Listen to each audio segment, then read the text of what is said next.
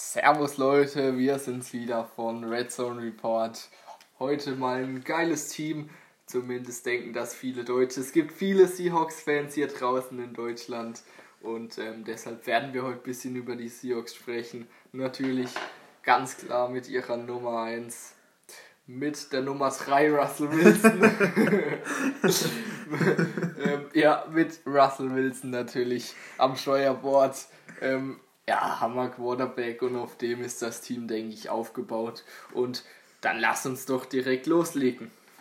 Ja, wie du schon gesagt hast, da ist wirklich kein Bedarf mehr. Das ist hervorragend besetzt mit Russell Wilson. Allerdings fehlt mir hier der Backup, wenn ich mal ja, so stimmt. schaue. Ähm, da muss man vielleicht noch reagieren. Wie siehst du das? Sie werden sich noch einen billigen Backup holen, davon gehe ich aus. Genau. Ähm, ja, mehr ist dann zu nichts zu sagen. Ein billiger Backup wird kommen. Es wird kein Überspieler. Es wird vielleicht einer in der sechsten, siebten Runde gedraftet. Ja. Das könnte ich mir vorstellen. Ähm, sonst wird da nicht mehr viel passieren. Wirklich Russell Wilson, zu dem will ich noch kurz ein paar Worte sagen, denn der ist für mich wirklich einer der unterbewertesten Quarterbacks. Der ist wirklich so eine Maschine. Für mich ein Top 3 Quarterback der NFL. Der kann Spielzüge verlängern wie, no, wie kein zweiter. Der kann rennen, der kann tiefe Bälle werfen. Der kann für mich alles. Ähm, für mich wirklich ein Top 3 Quarterback. Und da dürfen wir nicht vergessen, es gibt da draußen äh, Drew Brees, es gibt Tom Brady, es gibt Aaron Rodgers. Wo ich sehe ihn besser wie zum Beispiel ein Brady, aber Da wirst ja. du mir widersprechen. Ja, weiß nicht. Wenn man die letzte Saison von Brady ja, anschaut, dann bin ich auf jeden Fall bei dir. Ähm, ich hoffe natürlich, dass er bei meinen Bugs nächste Saison ein bisschen mehr liefert. Ja. So, dann auch noch zu nennen in meinen Augen ist der Head Coach bei den Seahawks, da kann man wirklich mal drauf eingehen. Ja. Pete Carroll, ja, er ist wirklich schon der Kulttrainer, muss man ja, wirklich sagen. Ich weiß gar nicht, wie lange der schon ähm, ewig, ist. Ewig. Ja, und äh, also der Typ passt zu diesem Team einfach, er lenkt es, hat ihm seine Philosophie gegeben. So, und dann würde ich sagen, machen wir mit einer Position weiter, die bei den Seahawks in meinen Augen mega besetzt ist. Das sind die Wide Receiver. Zu nennen DK, ja, Metcalf, Tyler Lockett und auch noch Philip Dorset. In meinen Augen wirklich richtig gute Wide Receiver. Ähm, wenn man sich jetzt hier dann auch mal die Statistiken anschaut ähm, des letzten Jahres, dann sieht man direkt, dass da schon wirklich Potenzial da ist. Tyler Lockett 1057 Receiving Yards, DK Metcalf 900. Ja, also in meinen Augen wirklich richtig gut besetzt auf der Position. Du nicht ganz so überzeugt? Ja, ich würde sie jetzt nicht direkt so in den Himmel loben. Tyler Lockett ist sicherlich ähm, eine gute Nummer 1. Ähm, ja, ist eine solide Nummer 1, ist aber auch kein überragender Spieler. Er harmoniert halt gut mit Russell Wilson, 1000 Yards ist so deshalb ähm, verständlich. DK Metcalf hat ein richtig gutes Rookie-Jahr ja. gehabt mit 900 Yards, das ist klar. Er muss es aber jetzt erstmal genau. beweisen, denn wenn der wirklich als zweiter Receiver bei 900 Yards bleibt, dann ist das wirklich deutlich über Durchschnitt. Und ähm, als dritten Receiver hatten sie ja David Moore, der mit 300 Yards jetzt aber noch Philip Dorset dazu. Genau. Ähm, ja, ich denke, dann sind sie da doch ganz gut aufgestellt. Auf und ähm, ja, haben sie einen guten Wide Receiver Korb. Ich weiß jetzt gerade gar nicht, ist Flash Gordon überhaupt noch da? Denn äh, den finde ich natürlich immer ein sehr amüsanter Spieler. Ich, ja, man weiß es noch nicht, ob er verlängert hat ähm, oder ob er geht. Sie haben es jedenfalls noch nicht verlängert, wie mit einigen Spielern. Ja, ich äh, also ich spreche euch jetzt hier erstmal David Clowney an, den müssen sie noch auf jeden Fall noch verlängern, ja. haben sie nicht. Ähm, Sigi Ansa auch, der D-Liner. Und Marshall Lynch ist ja auch noch offen. Mhm. Ähm, da gibt es einige Spieler, ja, auch der Backup-Quarterback Gino Smith, ähm, wo sie sich nicht sicher sind, sollen sie verlängern oder auslaufen lassen. Das sind da wirklich äh, einige Spieler und da müssen sie sich jetzt mal im Klaren darüber werden. Ja, aber in meinen Augen keine Probleme auf der Wide Receiver Position. Ja, da auf Wie jeden gesagt, Fall nicht. Wenn Metcalf genau daran anknüpft von letzter Saison, dann wird das eine Hammer-Saison. Ja, der Typ, der ist halt auch eine Maschine, wenn du dir den schon anguckst. Genau. Okay. Tight End können wir kurz drüber reden. Da haben sie jetzt wirklich sehr viele Leute, das müssen wir sagen. Letztes Jahr Jacob Hollister, ihr erster ähm, Tight End gewesen. Der kam ja von New England ja. aus dem Practice Squad Ähm, und hat direkt, direkt geliefert. Ab, ja, und dazu haben sie ja noch Will Disley, der war lang verletzt. Am Anfang der Saison hat er aber auch richtig geliefert in seinen nur sechs Spielen. Nämlich hat er da 260 Yards geliefert und sie haben ja noch eigentlich ihre Top, also eigentlich ihre Nummer 1 gewesen, Luke Wilson, genau. konnte letztes Jahr gar nicht überzeugen, nur 79 Yards.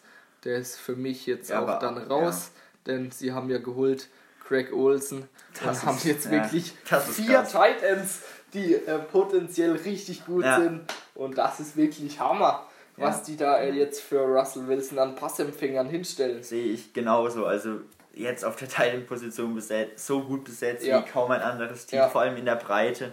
Ähm, ja. Da wird Russell Wilson auf jeden Fall sehr viele Anspielstationen finden. Er wird da richtig gut unterstützt werden. Ja, hier ist jetzt nämlich Jacob Hollister, ihre Nummer 1 letztes Jahr, was ja. Yards angeht, sogar als vierter Titan aufgelistet und das ist halt schon brutal, was die da an Breite haben. Ja.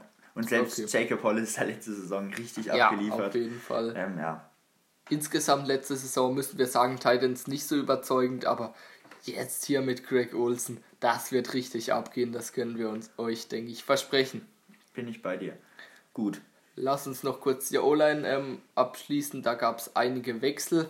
Ähm, sie haben zwar noch Tuan Brown, guter Left Tackle, ähm, dann haben sie Left Guard Mike Upati, der kam vor zwei Jahren ähm, von Arizona. Ähm, ich sehe den ehrlich gesagt vor Even Pocic, ähm, aber beide sind potenziell ganz gute linke Guards. Ähm, auf rechten Guard haben sie noch DJ Flucker, der auch letztes Jahr ganz klar die Nummer 1 war. Und jetzt haben sie eben ähm, einiges ausgetauscht. Im Center spielt jetzt BJ Finney, kam von Pittsburgh. Rechter Tackle haben sie jetzt Cedric Ogbuehi ähm, von Jacksonville. Mhm. Verloren haben sie ja nämlich äh, den einen Mann mit dem coolen Namen, wie heißt der? Jermaine Ifedi. ähm, ja, da mussten sie ein bisschen reagieren. Ich denke aber insgesamt, äh, vor allem auch noch in der Breite, sind die richtig gut aufgestellt. Sie haben zwar George Fant auch noch verloren, drei Jahre 30 Millionen, aber wirklich, die haben sehr viele solide O-Liner, sehr, sehr viele, haben jetzt nicht die Überspieler, aber ähm, gerade was Verletzungen angeht und das ein O-Liner sehr anfällig, ähm, können sie super drauf reagieren. So, und dann, ähm, bevor wir es vergessen, die Running Backs. Stimmt, die haben wir noch gar nicht angesprochen. Genau, die sind nämlich auch da, sind ja. auch paar Maschinen dabei. Auf also wenn wir es mal absehen von Beast Mode, ähm, der letzte Saison, naja, okay, er, er hat ein Spiel gemacht. Ja. Hat dann noch in Playoffs ein bisschen gespielt, aber. Ist ähm, natürlich eine Maschine, aber ja. ich würde sagen, dem seine Zeiten sind dann ähm, ja, auch soweit ja. durch. Abgeliefert letzte Saison wie noch was hat Chris Carson 1230 ähm, Rushing Yards und dazu kommen noch 266 Receiving ja. Yards. Also das sind wirklich Zahlen, davon träumen andere Spieler. Hervorragend gespielt. Ja. Ähm, ja. Dazu ähm, haben sie einen guten, einen richtig guten Backup. Rashad Penny hat nur 10 Spiele gemacht, hat 370 Yards ähm, erlaufen und ähm, das ist wirklich ein guter Backup, ein junger Backup auch.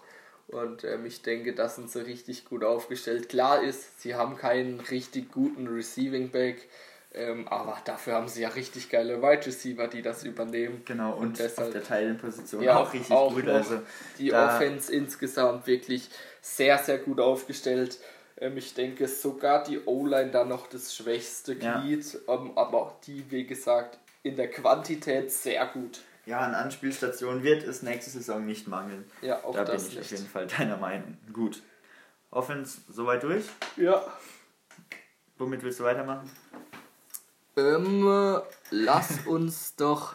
Wir beginnen ja fast immer mit der D-Line. Ich habe jetzt auch Bock hier wieder über die zu reden, denn ich kann mit LJ Collier anfangen. Ähm, Erstrunden-Pick letztes Jahr von den Seattle Seahawks hat jetzt im ersten Jahr solide, aber nicht überragend gespielt, hat noch einiges zu beweisen, ist auf jeden Fall ein junger Mann. Der bräuchte allerdings Jadavian Clowney ähm, als klaren Leader, dann kann er sicherlich mehr fabrizieren an Sex, denn Clowney ist einer, der macht ordentlich Druck. Aber sollen wir über dem seine Situation kurz reden? Er verlangt 18 Millionen im Jahr. Ist er das wert? Ah, also 18 Millionen, das ist ein Batzen. Ähm, ja. Ich denke, da muss, muss er muss ein Kompromiss gefunden werden. 18 Millionen. Denke ich auch nicht, dass die Seahawks dahin blättern werden. Ähm, ja. Am Anfang hat er ja sogar über 20 verlangt. Also ja. der Typ ist wirklich geisteskrank. Vor allem schauen wir uns doch mal die 6 an, denn wenn er jetzt wirklich so ein überragender Spieler wäre, dann könntest du ihm ja das Geld zahlen. Aber wie viel 6 hat er gemacht? 3,0. Ja, also da 18 Millionen zu fordern, also das ist dann, ja, der ist dann schon denkt schon, er wäre ein bisschen noch besser, als ja, er dann wirklich ja, ist. Ähm, das stimmt schon. Aber klar ist, er macht, äh, er übt den meisten Druck auf die Quarterbacks aus mit 13 Quarterback-Hits, führt das sein Team an, hat auch vier Fumbles geforst. Also er macht schon Druck. Das ist auf jeden aber Fall ähm, 18 Millionen ist er nicht wert. Ähm, ich denke aber trotzdem, die Seahawks werden sich so auf 16, 17 mit ihm einigen, denn sie brauchen eben noch einen Pass-Rusher, um da gut aufgestellt zu sein. Ähm, ja, Hätten sie früher gewusst, dass der so viel Geld wäre, hätten sie sich einen Ersatz in der Free Agency holen können. Aber ja, konnten sie eben nicht. Aber ich denke mal, sie werden sich noch mit ihm einigen. Ja, denke ich auch. Es wäre natürlich auch das Beste. Ja, wäre notwendig. Ja. Und aber 6 müssen wir jetzt generell mal ansprechen. Da waren die Seahawks ja relativ schwach aufgestellt. Ja, wirklich. Ja, aber ich denke, dass das ja, das hat man letzte Saison in meiner Augen schon beobachten können, dass die Offense wirklich abgefeuert hat. Ja. Und gerade die D-Line dann doch ein bisschen schwächer war. Also wenn man schaut, der Sack-Leader im Team Rashing Green, ähm, 4 Sacks, das ist natürlich für einen ja. Sack-Leader nicht die Zahl. Nee, auf keinen Fall. Das hat bei manchen Teams der vierte, fünfte Spieler ja. in dieser Liste. Aber auch auffällig, äh, die unbekannten Namen wie Rasheen Green, du hast ihn angesprochen, genau. und Quinton Jefferson, eigentlich die Backup-Pass-Rusher, äh, die mit den meisten Sacks. Und das zeigt aber auch direkt wieder die Bandbreite, die die Seahawks an Pass-Rushern haben. Aber eben, sie haben keinen Topmann, genau. das gilt es klar zu nennen. Haben jetzt aber immerhin äh, reagiert, haben die Defense mit Bruce Irvin verstärkt von den Cardinals. Ja, das muss was passieren. Und das, ich denke, ja. guter Neuzugang. Auf jeden Fall, auf jeden Fall. Und ich denke dann auch mit den Defensive Tackles Puna Ford, Jerron Reed, alles solide Männer ja, ich kann mir eigentlich schon vorstellen, dass die jetzt mal mehr Sex fabrizieren, ja, weil sie auf dem Blatt Papier, Papier sehen sie nicht genau, schlecht aus. Genau. Ja. Gut. Gehen wir nochmal einen Schritt weiter vielleicht? Ja. Womit willst du weitermachen? Also. Ja, lass doch direkt über den Mittellinebacker und generell über die Linebacker reden, denn da haben sie natürlich, ja, ich würde sagen, neben Russell Wilson ihren Mann, der das Franchise anführt. Können wir gerne machen. Die Rede ist ähm, von Bobby Wagner. Natürlich. Er letzte Saison mit 159 Tackles. Das ist das wirklich ist eine Zahl. Er war. Ich ähm, glaube sogar einer der Bestwerte der NFL. Ja, pro, pro, äh, ähm, All-Pro war er auch ja. und im Pro Bowl hervorragend gespielt. Auch er 3-6, naja, wie das ist ziemlich durchschnittlich für das Team, aber die Tackles, ja. die lassen sich natürlich sehen und vor allem kommt es auch an und da hat er wirklich abgeliefert. Ja, auf jeden Fall hat er geliefert.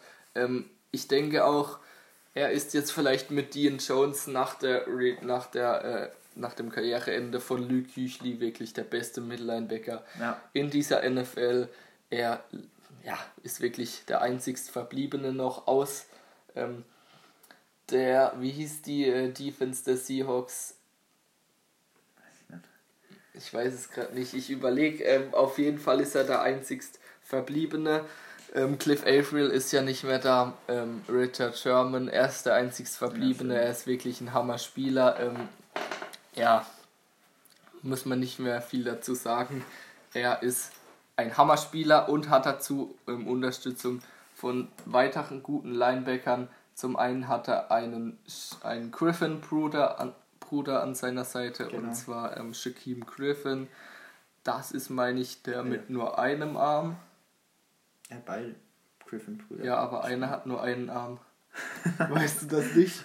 Doch, einer hat, einer hat nur einen Arm und einer hat, einer hat bis hier. Okay. Also einer hat zwei Ärmel und einer hat nur einen Arm. und ich glaube, der Linebacker ist der, wo nur einen halben hat, weil es macht ja Sinn, dass ein Cornerback zwei ja, Ärmel zum ja, Packen okay. hat. Okay. Auf jeden Fall ähm, ist er ein guter Linebacker, auch wenn er nur eineinhalb Arme hat. Ähm, und dazu hat er eben noch auf seiner anderen Seite ähm, KJ Wright, auch ein guter Linebacker.